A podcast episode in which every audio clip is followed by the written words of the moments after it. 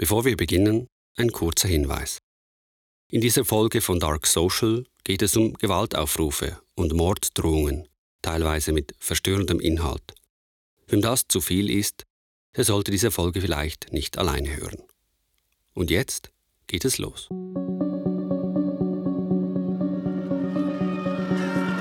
L'assalto alle camionette della polizia, The l'assedio a Palazzo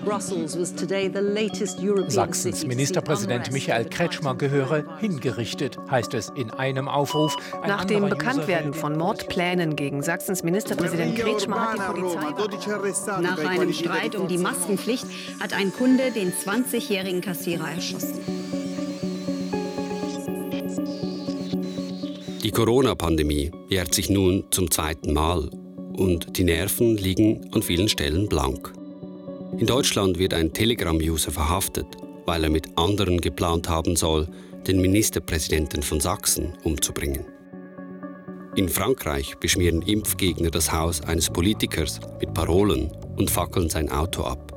In Italien stürmen Maßnahmengegner die Notaufnahme eines Spitals und verletzen vier Menschen. Im deutschen Idar Oberstein erschießt ein Corona-Skeptiker einen Tankwart, weil er ohne Maske nicht bedient wurde.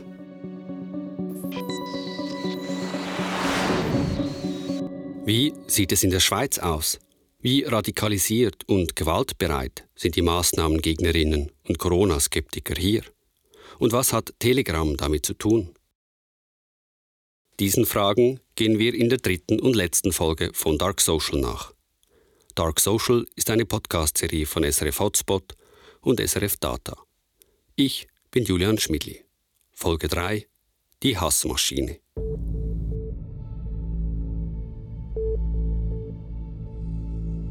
Es gibt diese geschlossene Gruppe auf Telegram. Sie heißt Widerstand Zürich. Darin sind vor allem Personen aus dem Kanton Zürich aktiv. Mit 750 Abonnenten ist die Gruppe im Vergleich zu landesweiten Kanälen eher klein. Das hat auch damit zu tun, dass nicht jeder einfach mitlesen kann. Man muss eingeladen werden oder einen Einladungslink bekommen. Mit einem Undercover-Profil konnten wir trotzdem mitlesen. Die Gruppe gibt es seit September 2021. Etwa 100 Nachrichten werden da am Tag ausgetauscht, aber es gibt auch Tage, da sind es deutlich mehr. Die Stimmung im Kanal, sie ist seit Beginn aufgeheizt. Die Nutzer, und ja, es sind vor allem Männer, sie fühlen sich ungestört und tauschen sich da ziemlich offen aus. Zum Beispiel am 6. Januar 2022. Es ist genau ein Jahr her seit der Stürmung des US-Kapitols durch Trump-Anhänger. Mitglieder der Gruppe Widerstand Zürich fabulieren über einen gewalttätigen Coup in der Schweiz. Sollte der Lockdown kommen, werden wir den Bundesplatz füllen. Der Bundesrat handelt evidenzlos. Es ist bewiesen, dass Lockdowns nichts bringen. Schreibt die Vereinigung maßvoll und verlinkt auf einen Artikel, in dem Bundesrat Alain Berset über einen erneuten Lockdown wegen der drohenden Omikronwelle redet. Danach entbrennt eine hitzige Diskussion im Kanal. Der soll sich ins Knie ficken. Warum hat dieser Hurensohn noch niemand erschossen? Erschießen ist zu human. Er soll hängen. Ein Verrückter mit einem Jagdgewehr kann jemandem mit Allmachtsfantasie den Gar ausmachen. Das sind keine Menschen, sondern skrupellose Bastarde. Sie haben jedes Recht auf Leben verspielt. Ja, das meine ich auch. Aber was sollen da Ihnen Mordgedanken? Geht's noch? Seien wir mal ehrlich, auf unserem Fünfleiber ist auch einer, der einen Tyrann erschossen hat. Der Zeitgeist ändert sich. Der Chatverlauf ist typisch für die Gruppe. Ein Nutzer ruft zu Gewalt auf, ein zweiter und dritter kommen hinzu und dann schaukelt man sich gegenseitig hoch und fantasiert darüber, die Regierung zu stürzen oder einzelne Personen zu ermorden. Sie argumentieren mit Notwehr oder mit der Geschichte von Wilhelm Tell, dass wer einen Tyrannen tötet, später ein Held sein wird. Einige Mitglieder dieser Gruppe gehören zu den lautesten Maßnahmengegnern auf Telegram. Sie sind auch in vielen anderen Gruppen aktiv und machen dort Stimmung. Zum Beispiel Shipi. Der Zürcher steht als einer von wenigen mit seinem Gesicht hin. Oft postet er Videos von sich, wie er etwa ohne Maske in ein Spital läuft oder während einer polizeilichen Einvernahme. In der Verordnung steht, wenn Sie können belegen dass Sie keine Maske mehr anlegen In der Verordnung? Ich kann das nicht nachweisen. In einer Verordnung? Sie, Gesetz, äh, Sie ein Attest haben oder nicht? Sie reden von der Verordnung und ich rede vom Gesetz. Es ist Ihr Job, zu beweisen, dass ich keins dort habe. Ich, ich sage Ihnen, ich habe eins. Hat ein Arztzeugnis, das Sie im Arzt bekommen und Sie müssen mir belegen, dass ich keins habe. Schippi hetzt in seinen Posts gegen Politikerinnen, Journalisten, Wissenschaftlerinnen, aber auch gegen das, Zitat, Finanzjudentum, das einen, Zitat, Corona-Krieg plane. Subtiler geht ein Nutzer mit dem Namen Kintaro vor. Nebenher betreibt er auch einen eigenen Kanal mit mehreren tausend Abonnenten, wo er vor allem Verschwörungsmythen und Desinformation verbreitet. Er schreibt, auf Facebook habe er viele Freunde verloren, weil sie seine Ansichten nicht teilten. Kintaro ist auf Dutzenden von Kanälen aktiv und verbreitet dort seine Nachrichten. Von 7 Uhr morgens bis spät in die Nacht hinein. Und er koordiniert Aktionen aus dem Hintergrund. Am 14. September 2021, kurz nach der Gründung des Kanals Widerstand Zürich, schlägt Kintaro vor, dass man sich offline treffen soll, um konkrete Aktionen zu planen. Wir haben den Wortwechsel im Chat leicht gekürzt. So tönte es dort. Ich bin dafür, dass wir die Mitglieder erstmal persönlich kennenlernen und dann planen. Wir müssen dringend medial mehr Aufmerksamkeit bekommen, sodass auch die Bequemen endlich auch auf die Straße kommen und ihrem Unmut Luft machen. Kristallnacht? Endsieg. Eins ist sicher, sie werden bezahlen für ihre Schandtaten an unserem Volk aus und Amen. Wir lassen keine Gnade walten. Also ich setze dem Ganzen eine Frist. Kommt die Abstimmung durch im November, so bezahlt auch das gemeine, hinterhältige Volk für diese Schandtat. Keine Rücksicht auf die Saue. Ja, genau. Ja, aber wir müssen organisiert vorgehen. Ihr redet alle zu viel um den Brei um. Die Regierung gehört abgeschafft und fertig. Immer die Gutmenschen. Hört endlich auf damit. Jetzt klopft's und fertig. Ich habe keine Angst vor nichts und niemandem. Ich bin ein Freiheitskämpfer und kämpfe rein nur für unsere Freiheit. Und wenn ich allein das Bundeshaus stürmen muss. Ja, das finde ich super Einstellung. Würden mindestens 70 Prozent der Schweizer so denken, hätten wir die Situation nicht. Lasst uns treffen. Sie einigen sich, sich am Samstag, 18. September, zu treffen. Vor oder nach der großen Demo der Maßnahmengegner in Winterthur. Mindestens sieben Nutzerinnen und Nutzer zeigen sich interessiert. Einen Tag später schreibt Kintaro in den Chat: Kennt jemand die Wohnadresse von Herrn Berse? Smile? Ob sie sich wirklich getroffen haben, das können wir nicht mit Sicherheit sagen. Aber aus Videoaufnahmen von der Demo in Winterthur geht hervor, dass mehrere Gruppenmitglieder an der Demo waren, unter ihnen auch Kintaro. Auch in den kommenden Monaten werden sich Gruppenmitglieder offline treffen, an Grillfesten und in Zigarrenlounges. Aus einem Treffen von mehr als einem Dutzend gewaltbereiter Maßnahmengegner geht später die Organisation Männer-WG hervor. An Demos tragen die Mitglieder schwarze Kapuzenpullis mit ihrem Logo und agieren teilweise als Security-Dienst, etwa für die Freiheitstrichler. Der Gründer der Telegram-Gruppe Widerstand Zürich, Patrick T., ist ebenso bei Männer-WG dabei wie der Maskenverweigerer Shippy oder Kintaro. Und hier wird die Sache brisant. Denn ein Teil der Männer-WG wird rechtsextremen Kreisen zugeordnet. Das beweisen Fotos, Chatverläufe und verschiedene Medienberichte. Da ist Sandra P., die Frau eines strafrechtlich verurteilten deutschen Neonazis. Sie koordiniert zahlreiche Widerstandschats, Demos und angeblich auch Aktionen der Männer-WG.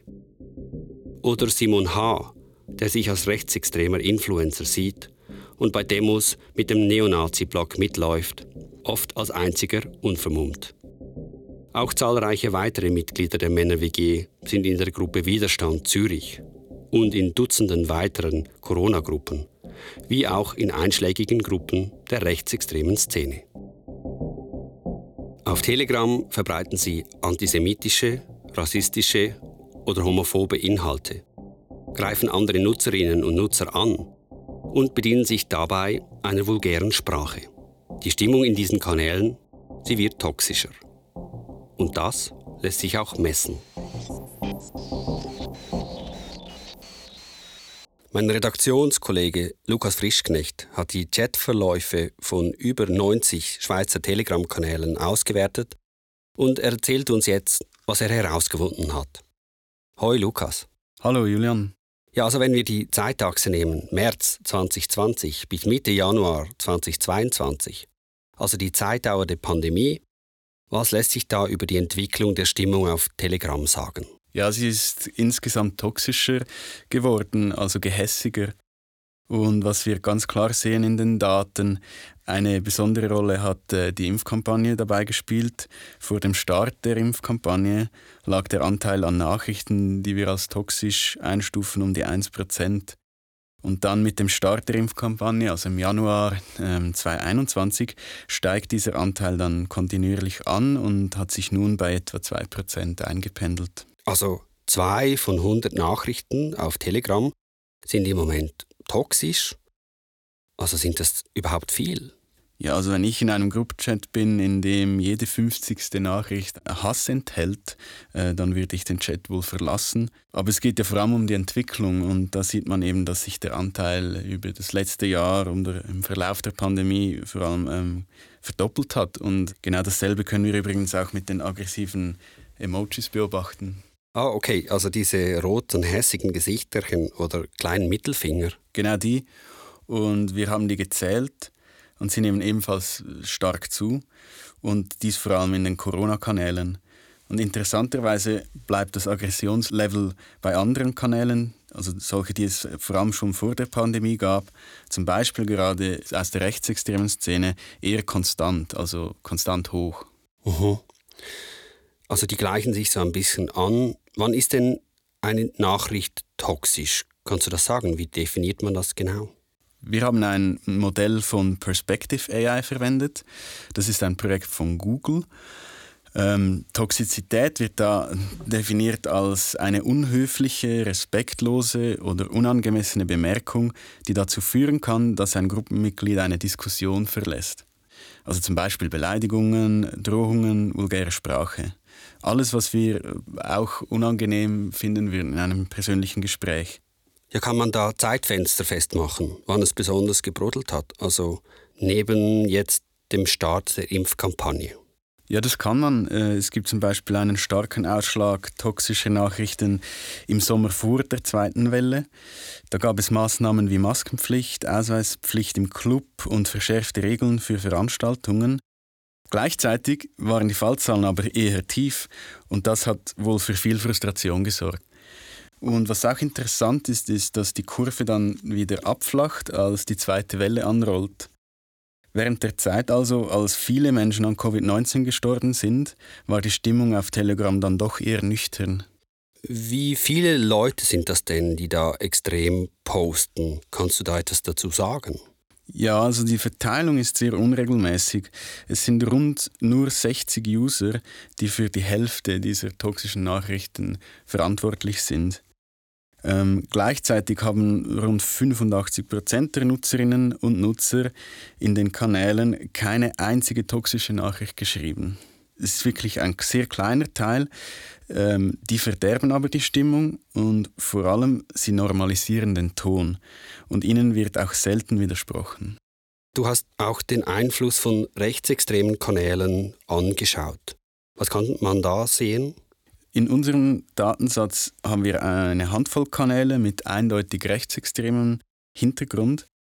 Die meisten gab es auch schon vor der Pandemie. Wenn man sich nun ähm, anschaut, wie oft zwischen den Kanälen Nachrichten hin und her geteilt werden, fällt auf, dass die rechtsextremen Kanäle eben wichtige Knotenpunkte sind. Viele der Nachrichten aus diesen Kanälen finden den Weg in die Kanäle der Maßnahmengegner. Auf Ebene der Nutzer und Nutzerinnen allerdings ist es schwieriger, alle Personen einem bestimmten Weltbild zuzuordnen. Aber wir haben zum Beispiel herausgefunden, dass die Mitglieder der vorhin angesprochenen Männer-WG zu jenen gehören, die am besten vernetzt sind. Sie agieren also als eine Art Superspreader und verteilen Nachrichten in vielen Kanälen. Ein Teil dieser na toxischen Nachrichten ist besonders beängstigend. Das sind Drohungen und Gewaltaufrufe. Ähm, wie oft kommen die da vor in unseren Daten? Da gibt es vor allem ein Vor- und ein Nach der zweiten Welle.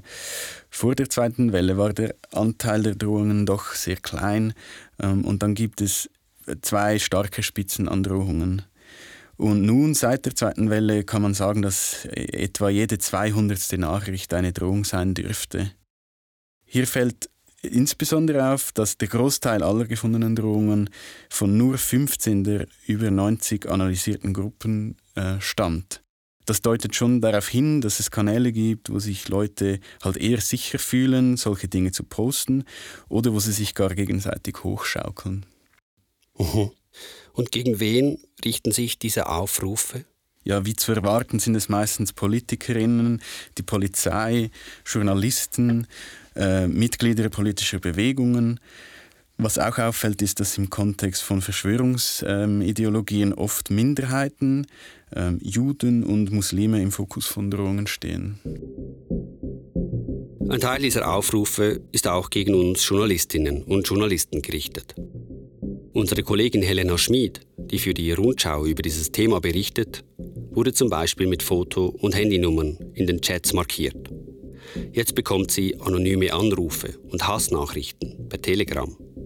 Und auch unsere Redaktion hat schon Drohungen bekommen, seit wir diesen Podcast gestartet haben. Da fragt man sich manchmal schon, wollen die sich einfach wichtig machen oder meinen die das ernst? Es gibt ja jemanden, der sich seit langem mit extremistischen Bewegungen in der Schweiz beschäftigt und der seit Jahren fast täglich Drohungen und Hassnachrichten erhält. Sein Name Fabian Eberhardt. Ich bin der Fabian Eberhardt und arbeite als Reporter beim Sonntagsblick und recherchiere dort unter anderem mit Fokus Extremismus, ähm, Corona-Skeptiker-Szene, Verschwörungstheorien. Fabian Eberhardt beobachtet die Szene der Maßnahmengegnerinnen und Gegner auf Telegram seit dem Anfang und mit wachsender Besorgnis. Was mich immer wieder fasziniert und erschreckt auch, ist eben die, die, die Radikalisierung, wie die in rasendem Tempo wirklich stattfindet zum Teil äh, von von ganz normal an der Gesellschaft teilnehmen bis zur völligen Abkopplung und, und äh, Radikalisierung auch im, im Sinne von Gewaltbereitschaft. Ja, ein Beispiel, wo mir geblieben ist, ist ein Mann, was ist der Mitte 40, wo mir mal auf dem Bericht, den ich geschrieben habe über eine Demonstration von Massnahmengegnern vor ja, mittlerweile wahrscheinlich über ein Jahr her, hat mir angerufen und hat total nett gefunden, hat eigentlich grundsätzlich einen guten Bericht gefunden, habe aber doch ein paar Anmerkungen. Er fände, das sei so ein bisschen einseitig und eben, es gäbe schon auch viele Massnahmengegner und Gegnerinnen, wo denen geht es wirklich, und er sagt so einen, um Wirtschaft, um, um er, er hat selber ein Unternehmen und, und er fühlt sich eingegangen durch die Massnahmen und er glaube, dass das wirtschaftsschädlich ist. Aber sonst hat er gar wirklich überhaupt nichts am Hut mit Zuschauer glaube ich an Corona und Corona ist schlimm und da müssen wir, das müssen wir auch bekämpfen. Und dann habe ich ihn irgendwie weiter beobachtet und wir sind auch in Kontakt geblieben und haben immer wieder mal Kontakt gehabt, bis heute, muss ich sagen. Und ich habe ihn gesehen, wie das innerhalb von Monaten in einem rasenden Tempo hat er sich radikalisiert. Ist mittlerweile einer der Köpfe auch in dieser Szene und immer wieder fällt er auf, äh, auch mit, mit Gewaltaufrufen zum Teil. Am Anfang hat er auch noch klassische Medien postet mal hin und wieder auf Facebook oder so, hat Artikel gelesen, glaube ich, äh, journalistische Artikel. Und mittlerweile hat er das alles völlig gehabt und, und ist nur noch in Telegram und in anderen Kanälen. Aber wie gewaltbereit ist diese Szene nun wirklich? Das sei nicht so einfach zu beziffern, sagt Eberhard. Da muss man sicher betonen, dass, dass nur ein sehr kleiner Teil von dem ganzen Biotop gewaltbereit ist, vielleicht sogar gewalttätig. Also es sind wirklich wenig Leute, aber die doch mittlerweile in einem Maß, wo denke ich besorgniserregend ist. Die haben sich auch ziemlich in rasendem Tempo radikalisiert. Ähm, da gibt es viele Leute, die noch vor zwei Jahren, vor eineinhalb Jahren nichts mit Extremismus und Gewaltbereitschaft am Hut haben und mittlerweile doch als, als sehr gewaltbereit einzustufen sind. Das hat auch der Nachrichtendienst vom Bund mittlerweile gesehen und sagt offen auch, schlussendlich braucht es eine Einzelperson, wo findet, jetzt greife ich zur Tat, wo wirklich so abgekoppelt ist von der Gesellschaft, wo dann tatsächlich einen Versuch unternimmt, Sex für einen Anschlag oder einfach mal im Alltag ausrastet. Ähm, Im Ausland haben wir Einzelfälle gesehen. Wenn, bleibt das sicher auch in der Schweiz absolute Einzelfälle. Aber ich denke, wir müssen sicher realistisch sein und die Gefahr nicht von Anfang an ausschliessen. Die Gefahr besteht.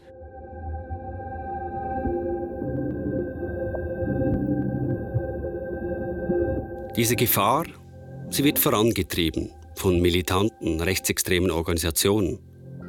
Sie haben sich im letzten Jahr immer mehr der Corona-skeptischen Bewegung angenähert, auf Telegram, aber auch bei den Demos.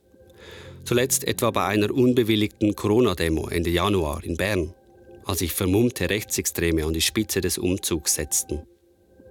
Ein Grund dafür ist, dass es bei den Corona-Skeptikern derzeit ein Machtvakuum gibt, weil etwa der Vorstand des zentralen Vereins Freunde der Verfassung zerstritten ist. Und dieses Machtvakuum versuchen die Neonazis nun zu füllen. Dass Rechtsextreme die Bewegung zu kapern versuchen, das sei ein europaweites Phänomen, sagt Fabian Eberhardt. Und dass es ausgerechnet Neonazis sind, das habe einen guten Grund. Es gäbe starke Überschneidungen zwischen Gruppen, gerade beim Gedankengut. So würden sich inzwischen zahlreiche Versatzstücke von rechtsextremem Gedankengut und von Verschwörungsideologien finden. Zum Beispiel, dass Corona eine jüdische Verschwörung sei und die Medien und Wissenschaft von der Pharmaindustrie gekauft. Der Nutzen von all dem ist klar. Die Rechtsextremen können neue Mitglieder rekrutieren und ihr Gedankengut weiterverbreiten. Sie gewinnen so an Einfluss, auch für die Zeit nach der Pandemie. Das sehen auch die Sicherheitsbehörden so. Der Nachrichtendienst des Bundes antwortete gegenüber dem Sonntagsblick, man stelle derzeit fest, dass ein Teil der Maßnahmengegner Gewalttaten befürworte, fördere oder ausübe, darunter auch militante Rechtsextreme.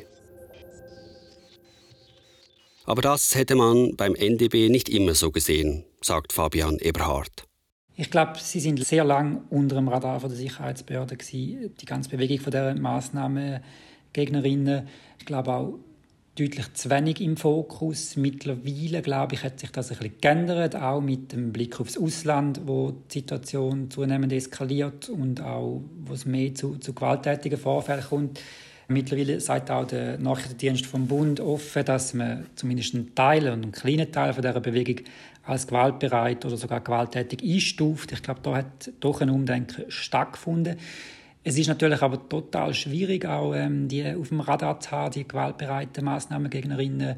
Die agieren anonym im Internet. Die sind auch nicht so, dass die schon seit Jahren in einer klassischen Organisation, in Strukturen, die vielleicht vom Bund beobachtet werden, agieren, sondern das sind, die sind so ein bisschen vielleicht am, am Rand von dieser Struktur und es ist schon sehr schwierig, die auf dem Radar zu haben. Kommt dazu, dass natürlich der Nachrichtendienst vom Bund im Gegensatz zum Ausland nicht darf Gewaltextremisten, wozu auch eben gewaltbereite Massnahmengegnerinnen gehören, elektronisch überwachen. Also das ist gesetzlich verboten. Äh, man darf das nur im Bereich Terrorismus, äh, Islamismus vor allem.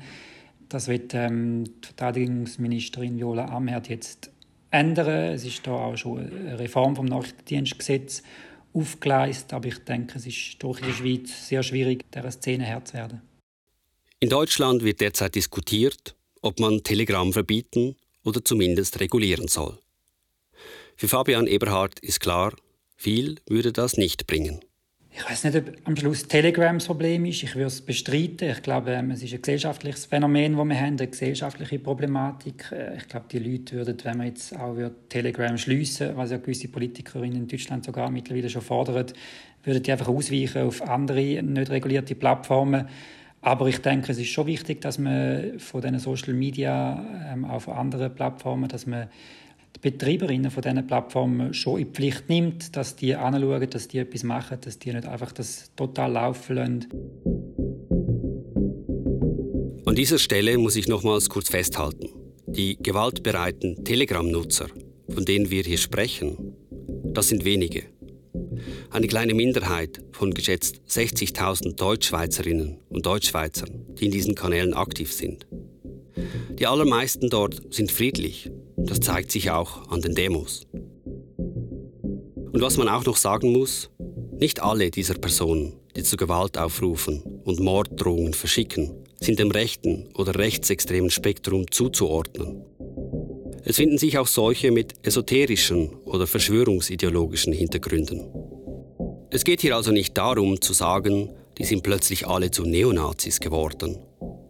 Es geht vielmehr darum, dass sich das Denken dieser Gruppierungen angleicht, weil sie gemeinsame Feindbilder haben und weil sie Seite an Seite an den Rändern des Internets verkehren, in Dark Social Kanälen, auf Telegram.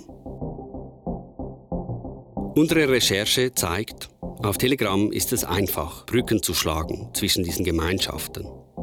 Die Inhalte mischen sich, das Level des Hasses und der Aggression gleicht sich an. Und Gewaltaufrufe werden nicht einfach nur geduldet, sondern befeuert. Nach der unbewilligten Demo in Bern schrieb ein Nutzer in die Telegram-Gruppe Widerstand Zürich: Mal ein Kompliment an die junge Tat. Sie haben den Mut, die Demo zu führen. Weiter so, Jungs. Wir brauchen euch. Ein weiterer, den man eher politisch links einordnen würde, schwärmt sogar von der Disziplin der Rechtsextremen. Sie würden nicht nur reden, sondern auch handeln. Für die Empfängerinnen und Empfänger von Morddrohungen ist es egal, aus welcher politischen Richtung sie kommen oder von wie vielen Menschen sie stammen. Solche Drohungen machen einfach Angst. Journalistinnen und Journalisten überlegen sich zweimal, ob sie etwas Kritisches zu den Maßnahmengegnern berichten sollen. Und in einem Land, in dem man vor kurzem noch stolz war, dass Bundesräte im Zug zur Arbeit fahren, brauchen Politikerinnen und Politiker plötzlich Polizeischutz. Gemäß neuen Zahlen des FEDPOL haben sich die Drohungen gegen Parlamentarierinnen seit Beginn der Pandemie verdreifacht. Mir stellt sich jetzt noch eine Frage. Was können wir als Gesellschaft gegen all das tun? Klar, man könnte Telegram verbieten und aus den App Stores verbannen. Aber das würde einfach dazu führen, dass sich diese Menschen einen neuen Dark Social Kanal suchen. Und klar, die Behörden könnten verstärkt gegen solche Drohungen vorgehen. Aber nur den Hass zu bekämpfen wäre Symptombekämpfung. Und nicht genug. Im Gespräch mit Expertinnen und Experten ist ein Wort immer wieder gefallen. Es lautet Medienkompetenz. Wir müssen als Gesellschaft wieder lernen, wie wir mit Nachrichten umgehen, wie man einen Fakt überprüft, was eine gute Quelle ausmacht, wie Wissenschaft zu ihrem Wissen kommt, was Verschwörungserzählungen so attraktiv macht und wie man da wieder herausfindet.